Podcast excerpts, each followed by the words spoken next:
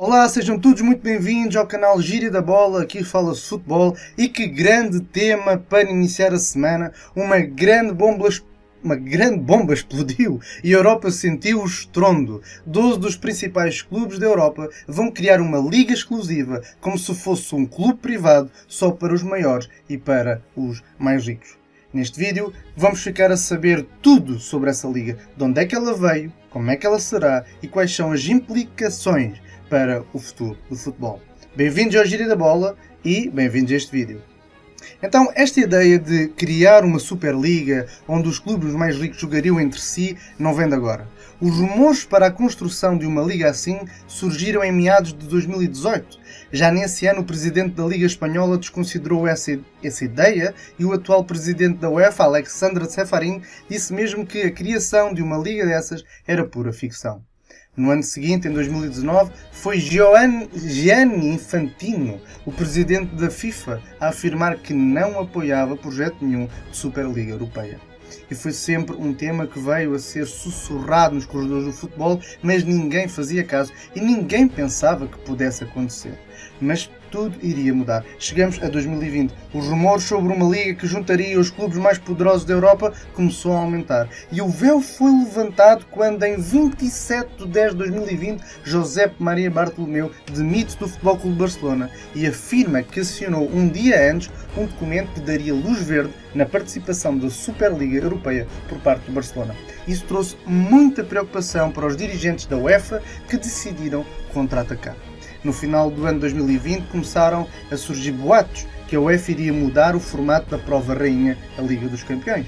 E por fim, no início de 2021, a UEFA oficializa essas mudanças. Aumentaria de 32 para 36 equipas, jogando cada uma 10 jogos ao invés das 6. A fase de grupos deixaria de existir e passaria para o formato de liga. Os oito primeiros colocados avançam diretamente para os oitavos de final, ao passo que as oito restantes equipas, as oito restantes vagas, seriam jogadas pelas equipas classificadas entre o nono e o 24 lugar, com as últimas oito a ficar fora do campeonato. Essa foi uma maneira da UEFA contrariar, contra-atacar, mas também agradar os tubarões europeus, visto que estes estavam descontentes com o então formato da competição. Porém, para os poderosos, isso não foi suficiente, essas medidas não foram suficientes e decidiram mesmo avançar mais com a sua ideia da criação da Superliga Europeia. No, no início de fevereiro deste ano, era de 2021, era ainda apenas um rascunho, mas mesmo ainda em fase embrionária, a FIFA foi cuidadosa e foi obrigada a lançar mais uma vez um comunicado a ameaçar os clubes sua remoção dos campeonatos europeus internacionais, caso alinhassem na criação desta Superliga Europeia. Ou seja, os clubes poderiam deixar de jogar nas, nas, suas principais ligas, seja a espanhola, seja a inglesa, a italiana, por causa da participação nesta Superliga Europeia. Mesmo depois desse comunicado e de semelhantes comunicados por parte da UEFA, houveram 12 clubes que ainda decidiram arriscar e assinar secretamente o contrato. Oficiosamente, os 12 clubes eram em Inglaterra, Manchester United, Arsenal, Chelsea, Tottenham, Manchester City e Liverpool. Em Espanha eram Real Madrid, Barcelona e Atlético Madrid. E em Itália era o Inter de Milão, o Milan e a Juventus. As operações foram maniadas pelo presidente do Real Madrid, Florentino Pérez, e pelos vice-presidentes Andrea Agnelli, da Juventus, e Joel Glazer, do United. E finalmente, no dia 18 de abril de 2021, a bomba explodiu. Veio a oficialização. A Superliga Europeia existia e os 12 clubes anteriormente referidos tinham sido os principais fundadores da competição. Bayern de Munique, Borussia Dortmund e Paris Saint-Germain também foram convidados para fazer parte deste leque de equipas, mas devido aos seus princípios, rejeitaram. Daí haverem apenas 12 equipas e não 15 como era inicialmente previsto. Alguns rumores dizem que tanto o Bayern quanto o Borussia ainda iriam dar meia volta. Outros dizem que o Roma e o Nápoles iriam substituir os seus lugares. Outros ainda dizem que o Paris Saint-Germain estava interessado em participar nesta liga, mas como é patrocinado por uma empresa do Qatar e o Mundial será no Qatar, que não podiam fazer parte dessa dessa liga. E então, por imposição desses poderes, eles não fizeram parte. E também devido ao seu presidente que ele fazia parte dos conselhos da UEFA e da FIFA. Mas isso são apenas boatos. O que se sabe é que deverão ser 15 equipas fixas, mais 5 convidados, e esses convidados vão depender da sua performance na época anterior. O que também se sabe é que esta prova, esta competição, terá um formato de 20 equipas, que deverão ser divididas em dois grupos de 10, com jogos fora e em casa, num sistema de todos contra todos. Os três primeiros dos dois grupos passam para os quartos de final e as quatro equipas que terminarem nos, no quarto e no quinto lugar dos dois grupos irão jogar um play-off de dois jogos para se determinar quem se, quem se junta aos apurados da fase de grupos. Os quartos de final e as meias de final serão disputados em duas mãos e a final só com o jogo em campo neutro. E essa final será em maio. Os jogos serão realizados durante a semana, nos mesmos dias das competições europeias da, da UEFA, da Liga dos Campeões e da Liga Europa. A competição começa supostamente em agosto. Agora, o que mais atrai os presidentes os dirigentes destes clubes é, sem dúvida alguma, a parte financeira. Ouçam isto. Estes clubes irão receber à cabeça cerca de 300 milhões de euros por entrada, mais 3,5 mil milhões de euros para melhorar as suas infraestruturas e os lucros de toda a competição podem rondar os 10 mil milhões de euros. Ainda assim, o vencedor ainda ganhará 400 milhões de euros, o que contrasta bem com os 120 milhões que atualmente a UEFA dá ao campeão da competição.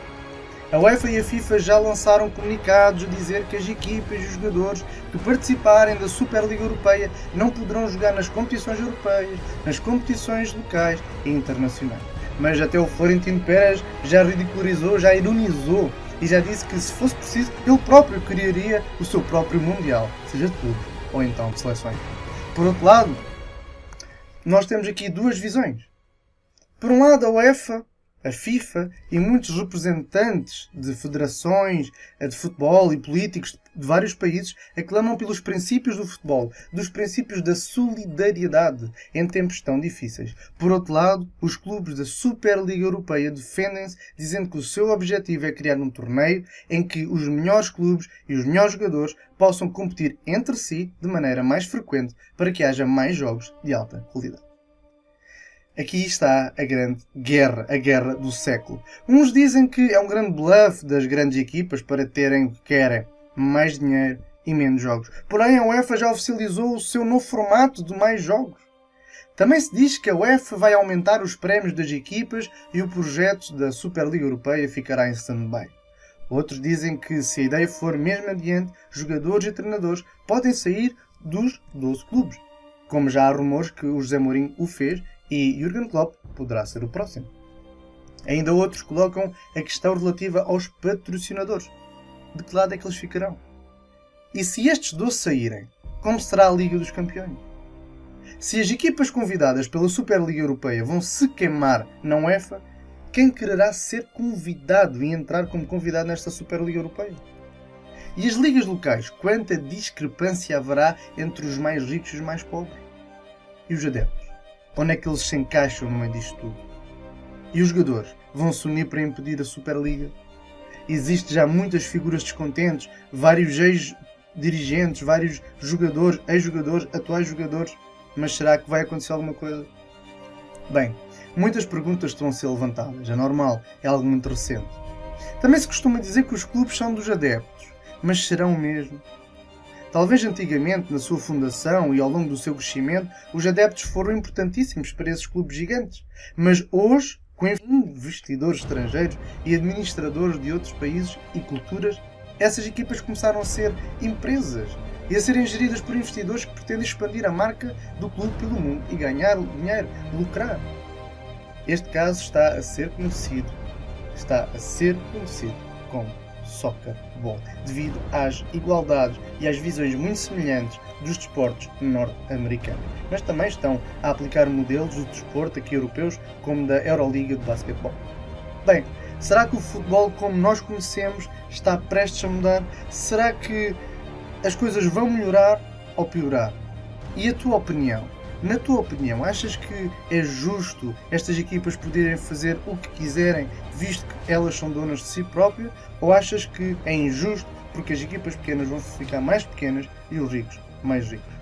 E a competição e o novo formato da competição da UEFA, achas justo ou também achas desigual?